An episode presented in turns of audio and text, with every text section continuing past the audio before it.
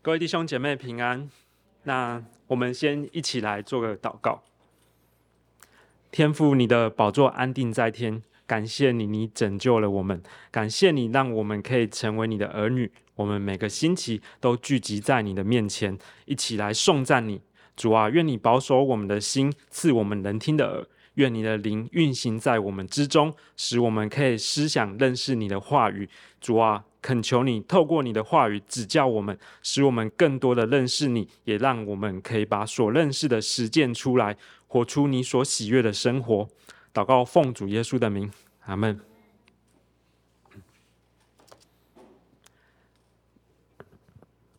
今天要讲的这一段经文是分地。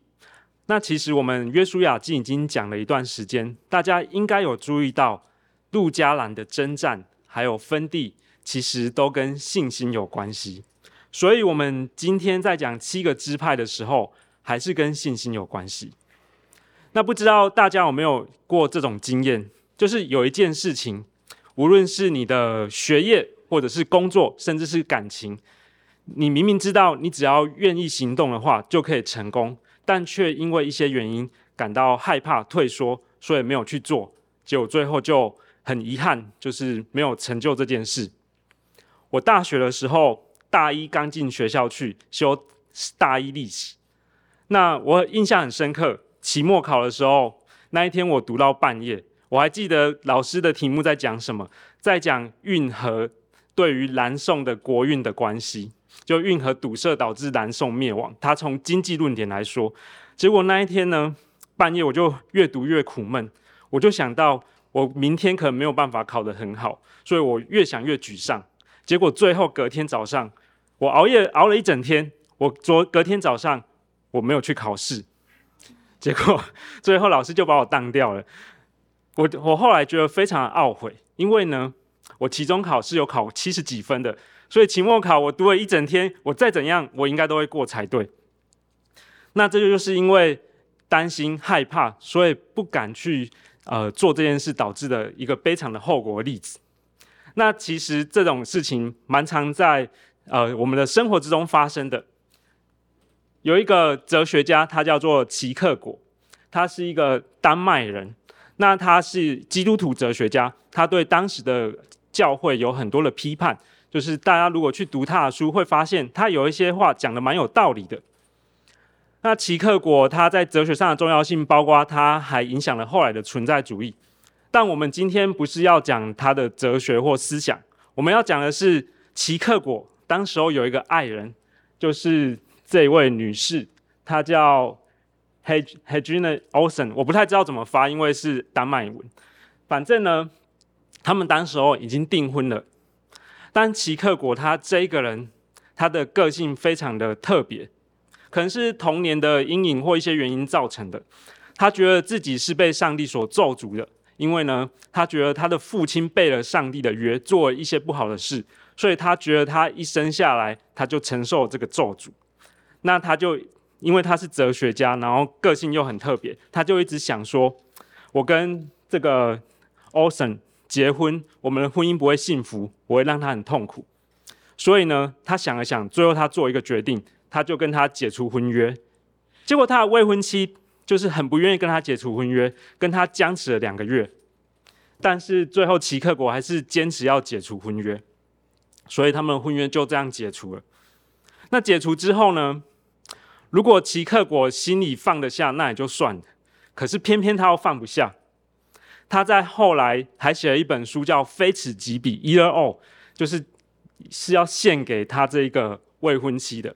而且他还在其他的地方写到：我应该要有信心的，我应该要像我写的另一本书叫做《恐惧与战栗》里面的信心勇士一样，只要有信心的话，我应该就是可以走下去的。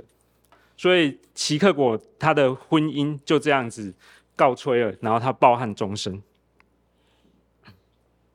那我们今天要看到这个七个支派分地的故事也一样。这七个支派，上帝同样应许给他们未得之地。可是，我们我们等一下会讲解这七个支派，因为害怕的关系，他们没有上去分那占领那未得之地，所以导致呢，他们后来分得的地其实是比较小的，也就是说，他们的信心比较小，所以上帝呢，虽然应许给他们比较大的地，但他们因为信心比较小的关系，上帝就依照他们的信心量给他们的地业。那首先，我们来看到今天的经文，今天的经文是十七章，呃，十八章的一到十节。那大家如果有仔细看的话，可能会发现呢，这七个支派的分地跟之前前几章呃犹大、马拿西、以法莲的分地有一点不一样，有几个不同。第一个是十五章，他们之前的三个支派分地的时候是在吉甲，但是在十八章却又在示罗。为什么同样都是分地，前面的支派是在吉甲分，后面的支派却在示罗分？为什么要特别分这两个地方？再来是方式不同。我们看到今天的经文，他讲到七个支派要分地的时候，约书亚叫这七个支派派三个探子出去，去勘察他们所要分的地，而且呢，还要按照七个支派分成七块差不多大的地，然后分好地以后才抽签。而这七块地呢，如果大家之之后去看分好地图，也会发现他们没有按支派的人数的多寡来分。为什么会这样子？为什么前面犹大支派他们在分地的时候，嗯，经文没有写说他们先派探子去把地都调查好、画好地图以后再抽签？为什么在这边七个支派要特别说，嗯，派人去调查以后再抽签？再来是我们看到十八章三节。他们这七个支派被约书亚责备，约书亚责备他们说：“耶和华你们列祖的神所赐给你们的地，你们单言不去得，要到几时呢？”为什么在这边会有这样的差异？为什么这七个支派的分地跟之前犹大、玛拿西、以法莲的分地这么不一样？那有一个很，我觉得是蛮好的解释，就是。这是两次不同的分地，也就是说，在十五章那一边，其实不止抽了犹大、马拿西、以法莲他们的地，在吉甲不止分了这两个半支派的地，也分了这七个支派的地。但是呢，在十五章那边的分地是包含了十三章所讲到的他们的未得之地。那分完地以后，这七个支派所得的地，包括这边的未未得之地，大家看到这个地图。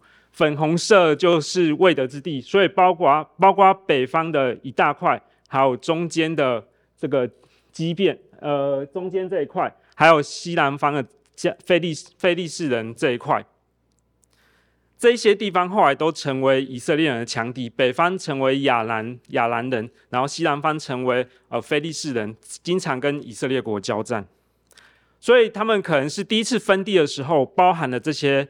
未得之地，就是十三章上帝跟约书亚说的，他们还没有赢得的地。那这七个支派呢？他们因为害怕软弱，所以没有去占领这些未得之地。所以在十八章的时候，约书亚才会责备他们说：“你们为什么不上去占领？单言不去得你们已经得了地呢？”这是可以理解的，因为呢，这七个支派相较于犹大支派、马拉西支派、以法莲支派是比较弱小的支派，而在分地的过程中，现在他们呃跟敌人征战的方式，已经不是像以前一样，是由约书亚带领全部的以色列人一起征战，而是每一个族、每一个家，他们要自己去面对他们的敌人，所以弱小的支派理所当然。就是会害怕，失误也是很正常的。更何况我们看到之前的经文，在呃犹大、玛拿西、以法莲他们呃分到了地中，他们主要是分到中间的山地，都有他们还没有征服的敌人。如果连呃强大的支派在他们相对控制比较高的地方都有敌人没办法胜过的话，那弱小的支派。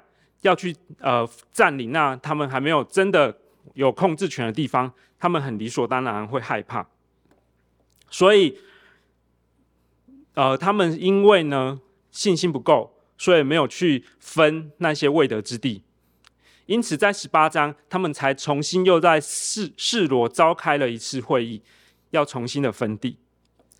那大家可能会看到十八章二节，可能会觉得有点疑惑，觉得跟这个说法好像有一点冲突。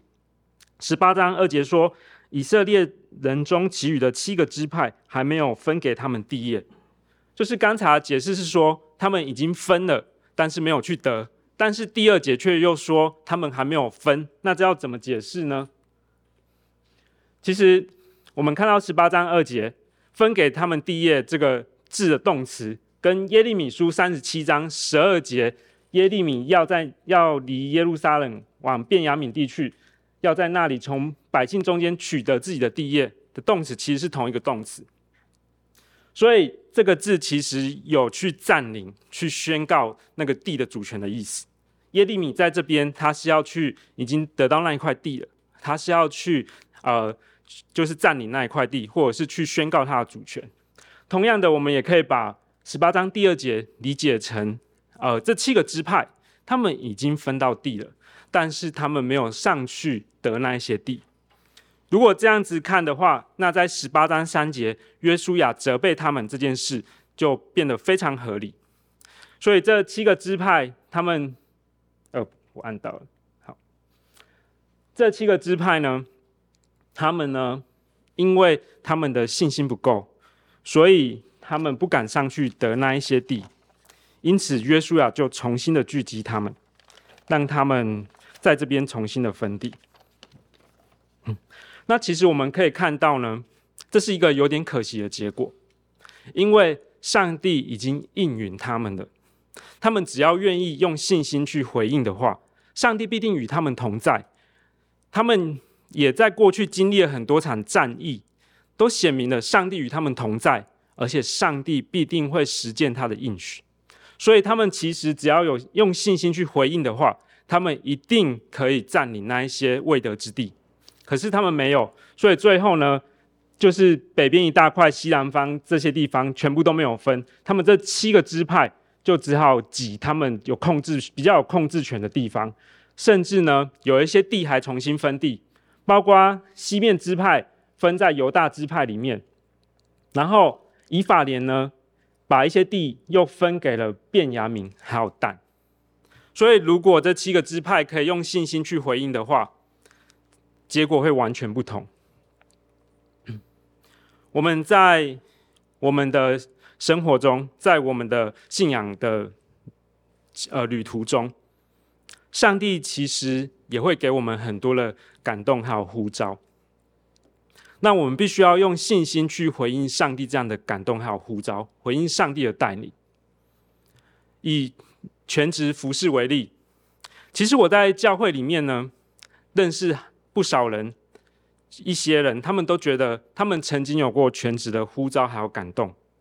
但是在那个时候，他们没有马上的回应，而且很常发生的，很常是当我们听到有人有这样的感动的时候，可能会很多人劝他们说：“你晚一点再全职啊，你的工作不错，你好好的工作，多赚一点钱，你有比较多的钱可以奉献给教会，而且你也可以代职服侍，这样子也很荣耀上帝啊，也是在服侍上帝，这样子没什么不好。”对，这样子没什么不好，但前提是，如果上帝他给你的呼召和感动不是代职服事，啊、如果上前提是，如果上帝给你的呼召还有感动是代职服事，而不是全职服事，那如果上帝给你的感动是全职服事，无论是成为传道人、宣教师，或者在机构服事，那你却选择代职服事，那这样可能就没有那么好，你就跟我们就跟以色列人一样。我们没有用信心去回应上帝的呼召还有带领。那在这个过程中，其实我们要去检视自己心中真正的动机是什么。我们要去检视说，我觉得代职很好，我觉得我好好的工作，我可以有在我职业上有很多的发展，在我职场见证上帝，在教会也可以服侍上帝，这样很棒，没错，这样很棒。但是我们必须要检视自己心中真正的动机是什么。我心中真正的动机是因为我觉得这样子比较安逸，我想要赚更多的钱，还是我真的觉得这就是上帝带领我服侍他的方式？我们必须不断的向上帝寻求他对我们的带领还有感动是什么。我们也必须要很认真的检视我们心中的想法。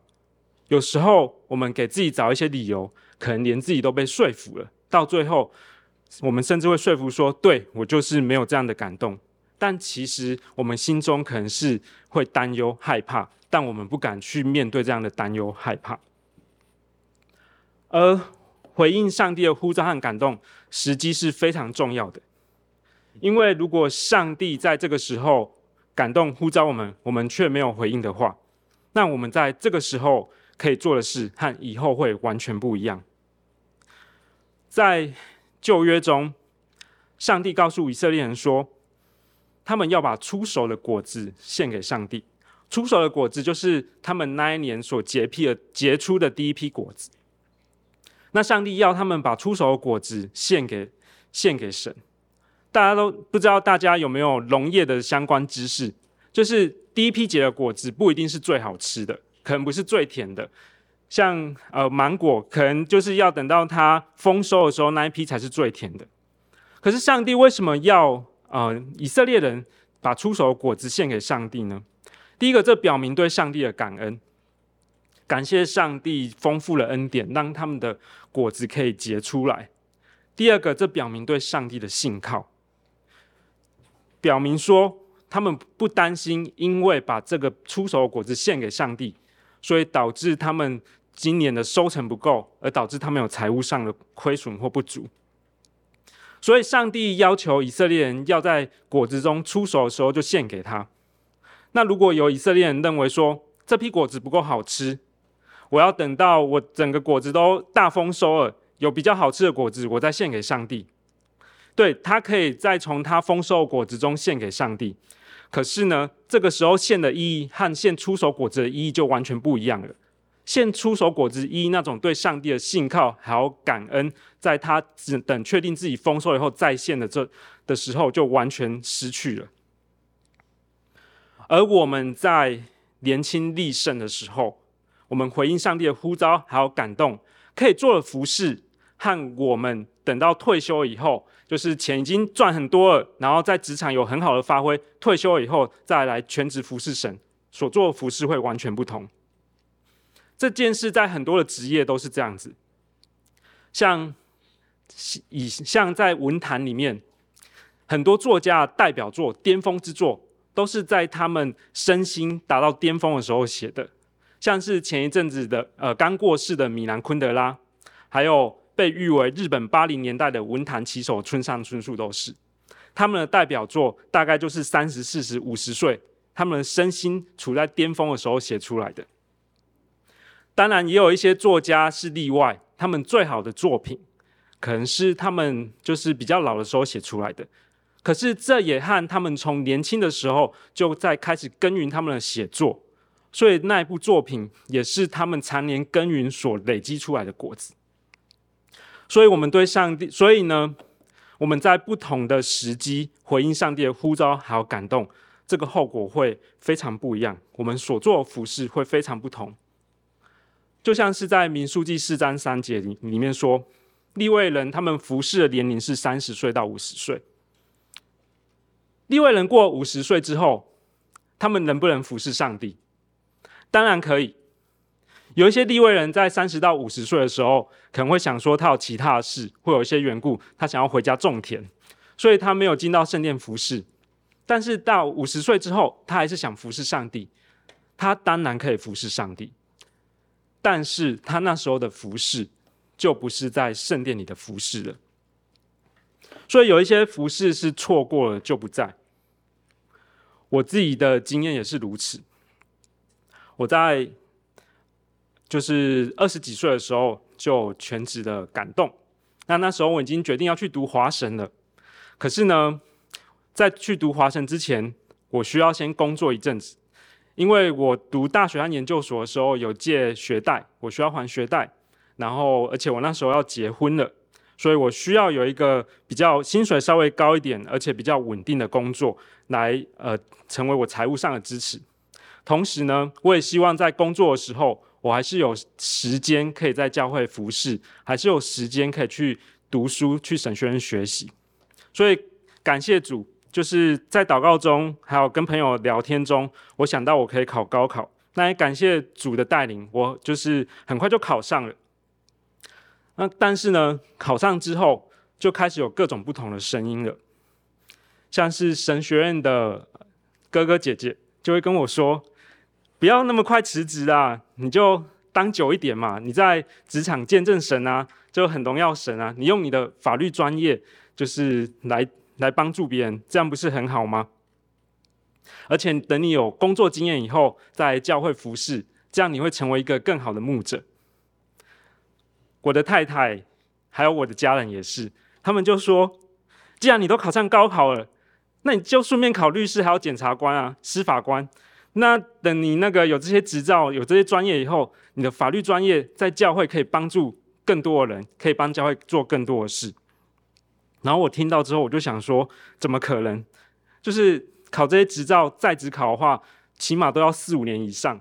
等我考上以后，我再去受训，再执业。”那我什么时候才要去读神学院？什么时候才才要全职服侍？到时候我都那个时机就错过。我觉得这不是上帝的带领，所以我在二零一三年，我二十九岁的时候，我就工作三年以后，我就离职去读华神。后来的发展也果然是我那时候离职去读书是对的，因为当我去华神读道硕之后，上帝有更多的带领，上帝带领我。在神学上有更多的学习，所以前前后后，从二零一三年我离职之后，大家知道我又花了多少时间读神学吗？花了将近十年，就是又从道硕、神硕还有博班，这整个把它读完，花了快十年。如果我在那个时候没有顺服上帝的感动还有呼召的话，我想我没有办法接受这些装备，那我之后所做的服饰也会跟现在非常不一样。所以，我们必须要用信心去回应上帝的呼召，还有感动。当然，前提是我们必须要清楚，这真的是上帝的带领。那我们回到今天的经文，当这七个支派他们不愿意回应上帝的的应许，不愿意用信心去回应的时候，要怎么办呢？我们看到约书亚，他是一个非常非常有智慧的领袖，他怎么做？他就到叫那三个支派说：“哎，你们每个支派出三个人，然后你们去看你们想要分的地，并且呢，你们看完之后还要自己分。约书分完以后，我们再抽签。约书亚这个做法有什么优点？第一个，他让那七个支派从旁观旁观者变成当事人。那七个支派可能可能本来会想说那些地。”都是你帮我抽的，我不想要那一块地呀、啊，我想要犹太人犹不，我想要犹大那一块地，那一块地的敌人已经被我们打得差不多了，我想要以法莲那块地，那块地比较肥沃，为什么你要给我分那几块地？所以当约书亚叫他们每个支派自己派人去勘察的时候，他就让那七个支派从一个旁观者变成当事人，就分地不再是约书亚还有上帝叫他们做的事，而是他们自己的事。所以地是他们自己看的，也是七份，也是他们自己分的。这整个过程都是他们自己做的。他们呢，没有理由再推脱说不去得了吧？再来是，当约书亚叫他们去看的时候，会产生一种效应，就像是马太福音六章二十节所说的：“你的财宝在哪里，心也在哪里。”这个产业还有财宝是会。越看越顺眼的。一开始呢，他们没有去看，可能心中没有感动，可能没有觉得那个地业很美好，想要去住在那边，想要去占领那一块地。但看了之后，那个地、那个财宝就进入他们眼中，然后就进入他们的心中。所以他们回来之后，就会跟同支派人说：“那块地真的很好啊，超好的！而且我们现在呢，已经不是分那个未得之地了。”是分在这几个强大支派旁边，已经被我们控制的地区了。所以当他们这样做的时候，那个地业就进入他们眼中，进入他们的心中，也破除了那种距离感，使他们呢会更有动力去得那块地。所以这是产业一个特质。当我们去看的时候呢，越看会越喜欢。我们一开始可能没有发现它有哪一些美好的地方，一开始可能不会觉得那是一块很好的地方。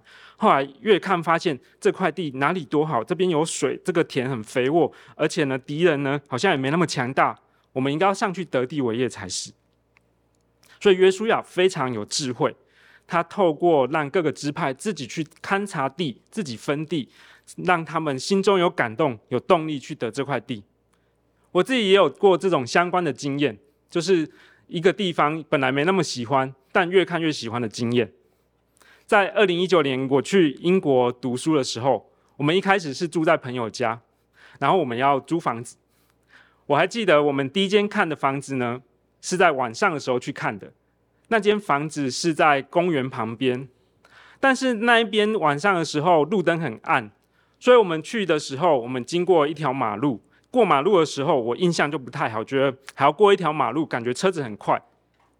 然后走到那条路里面，我就觉得乌漆嘛黑的，什么都看不到，而且那个公园晚上都是树，看起来也很可怕，觉得那一间房子看起来不太好。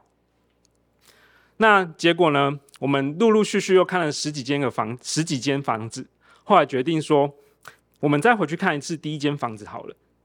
结果这一次，我们就约了一个不同的时间。就是在白天的时候去看风和日丽，然后结果呢，我们一走进去看就吓了一跳，整个感觉完全不一样。这公园在白天的时候就是蛮好的，很漂亮，而且小孩都在那边玩。这条街晚上看白天的时候也不像晚上看起来那么可怕，而且房间的摆饰也是不错。就我们越看越喜欢，所以我们就决定就是租那间房子。那这个是那一条路的地图，就就是这只是英英格兰很常见的街景，但是我们白天的时候去看的时候是这样子，感觉还蛮不错。但晚上去的时候就是很暗，看起来很可怕。然后后面这条路走到底就是公园。其实后来呢，我们就超常去公园玩的，玩的就觉得住这边很棒。所以，哦，所以呢，约书亚透过差派这一些人去。参勘察地形，使他们心中有感动。同样的，当我们在用信心来回应上帝的感动，还有呼召带领的时候，也是需要这样子。我们要怎么知道这是不是上帝的感动，还有呼召，还有带领呢？或者是当我们害怕的时候，我们要怎么跨出去第一步呢？其实就是去看。我知道有很多的宣教士。他们一开始也不是说就超级确定要去某一个地方，通常都是说他们去短宣队接触到那个地方的人，他们就开始了解那个地方的需要。那个地方不再是的人不再是一个呃没有面孔的人，那个地方的人的真实的面孔进入了他的心中。这些宣教士跟他们讲过话、聊过天，知道他们的生活，也知道他们的需要，开始有那个感动的种子种在他们心中。而回来之后，他们可能会继续的认识当地的状况，认识当地的文化问题，还有信仰的背景，也在去想说，那他去那边可以做什么？那甚至可能会有更多跟当地的连接还有互动。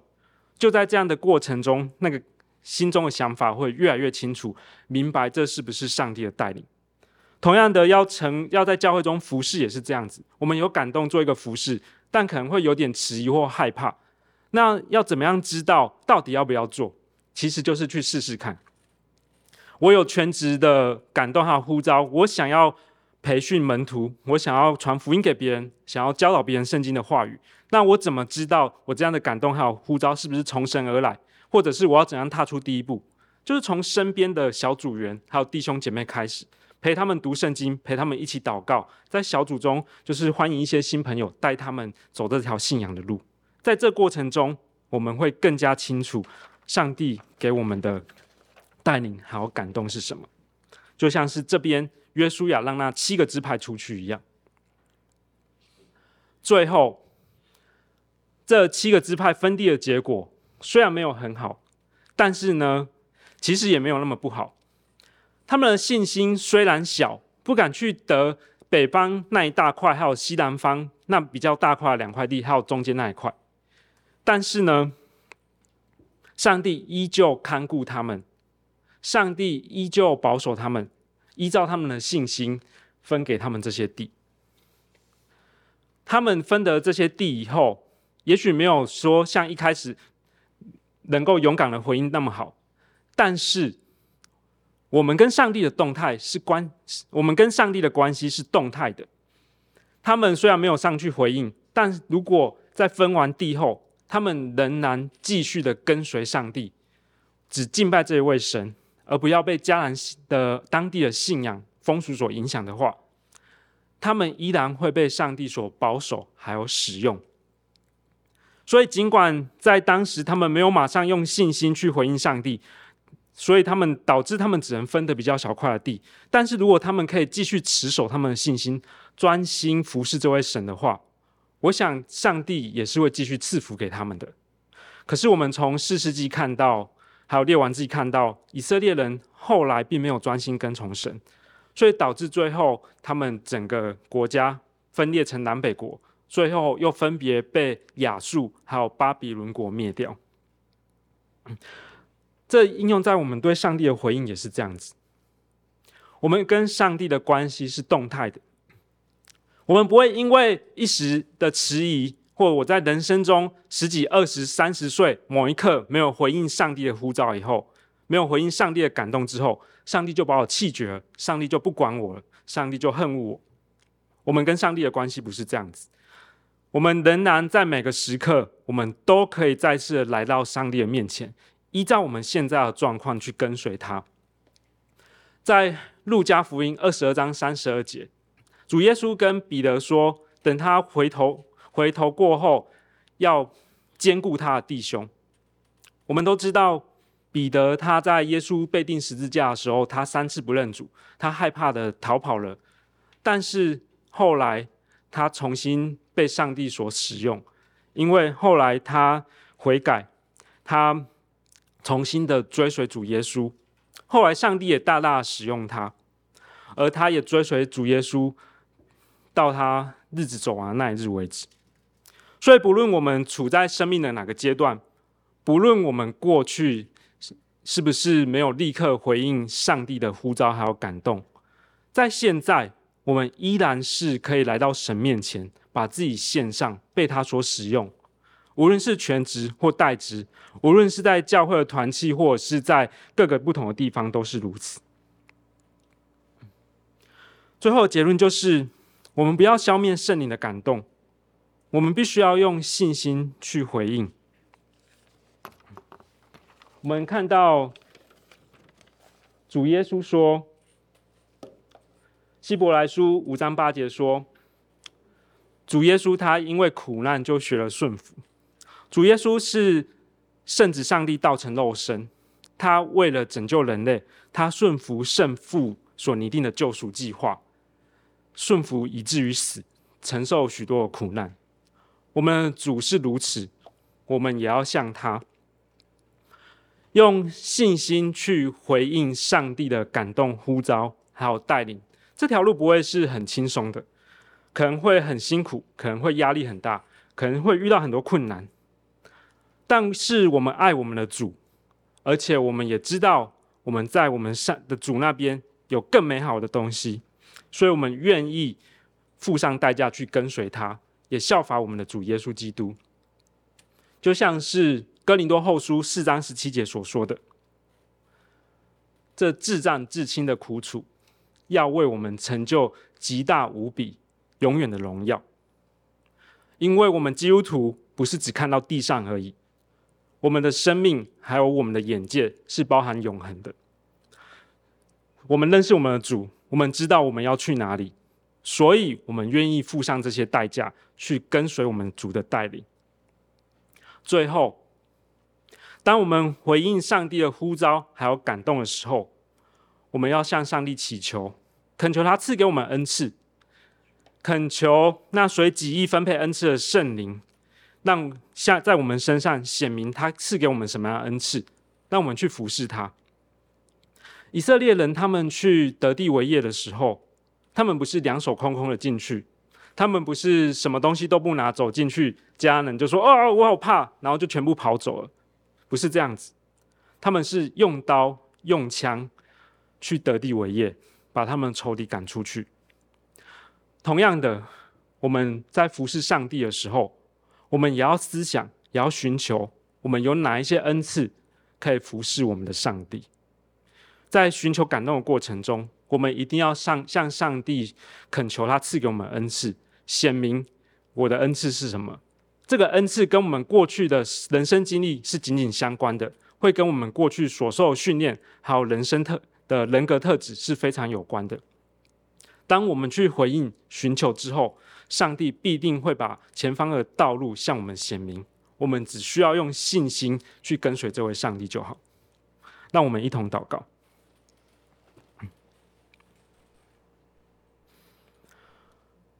天父，我们感谢你，你是拯救我们的主。我们知道你的应许必定成就，所以在今天的经文中，我们看到你应许以色列人要赐给他们更多的地，但是他们信心不足。然而，你依旧看顾他们，你依照他们的信心的尺度量给了他们的地业。他们只要能够继续的跟随你，你依然会继续的保守赐福给他们。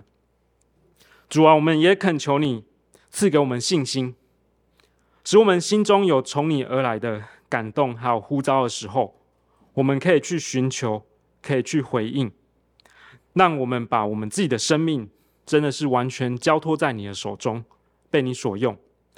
天父也求你保守我们，无论我们现在处在生命的哪个阶段，无论我们是不是比较晚回应你的感动，主啊，都求你坚固我们。让我们都可以时时刻刻思想，我们要怎样来服侍你？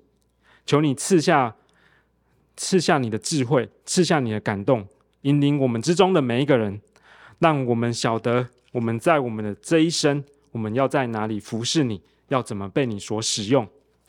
祷告奉主耶稣的名，阿门。